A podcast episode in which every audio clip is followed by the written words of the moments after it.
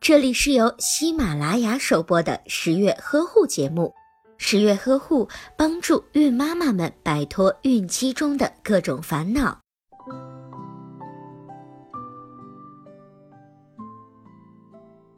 新生儿作为特殊的群体，需要爸爸妈妈细心的照料，就连喝水这样的小事情也不能例外。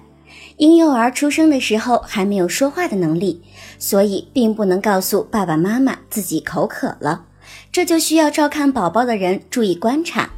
如果你发现宝宝不断用舌头舔嘴唇的时候，或者是看到宝宝嘴唇发干的时候，或者是在换尿布的时候发现宝宝没有尿等情况，这些现象都表示宝宝需要喝水了。新生儿消化道黏膜相当的脆嫩。饮用水过热或者是过冷，都会使宝宝消化肠道受刺激。在夏天的时候，不能直接喂宝宝喝冰水，而过热的水容易造成宝宝烫伤。